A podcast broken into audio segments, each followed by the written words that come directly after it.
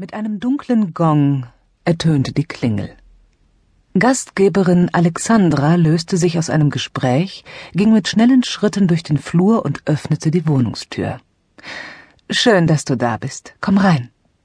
Mit einem strahlenden Lächeln führte sie die Besucherin ins Wohnzimmer. Jetzt sind alle da. Ich glaube, wir können gleich beginnen, rief sie in den Raum hinein, der durch ein Heer von Kerzen in flackerndes Licht getaucht wurde. Im Hintergrund ertönte das leise Säuseln klassischer Musik, und in der Luft schwebte der Duft von Rosenblättern.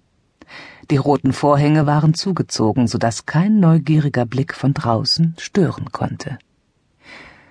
In der Mitte des Raums befand sich ein ovaler, kniehoher Tisch, der mit einem schwarz glänzenden Samttuch abgedeckt war. Die Oberfläche des schimmernden Stoffes bildete durch mehrere Erhebungen eine geheimnisvolle Hügellandschaft. Um den Tisch herum waren Stühle, Sessel und ein Sofa aufgestellt. Zwei Frauen hatten schon mit einem Glas Sekt Platz genommen, die anderen gesellten sich nun erwartungsvoll hinzu. Die braunhaarige Alexandra ergriff das Wort und blickte in die zehnköpfige Runde. Ich freue mich, dass wir heute Abend ein tolles Programm geboten bekommen. Nun wandte sie sich an ihre Sitznachbarin. Eine mollige Person mit schwarzer Kurzhaarfrisur, über deren riesigen Brüsten sich eine biedere weiße Bluse spannte. Eine schwarze Stoffhose und Ballerinaschuhe komplettierten das hausbackene Outfit. Betty, ich begrüße dich im Namen unserer Frauengruppe. Wir sind nun sehr gespannt darauf, was du uns mitgebracht hast.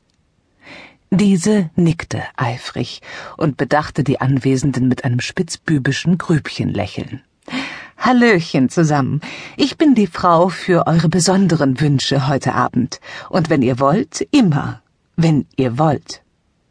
Die fleischigen Oberschenkel quollen über die Sitzfläche ihres Stuhls, als sie sich nach vorne beugte und unter die Samtdecke griff.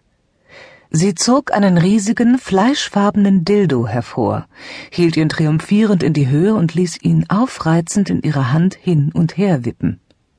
Unterdrücktes Kichern und Schnaufen erklang. Die Dildo-Spezialistin kostete den Moment aus.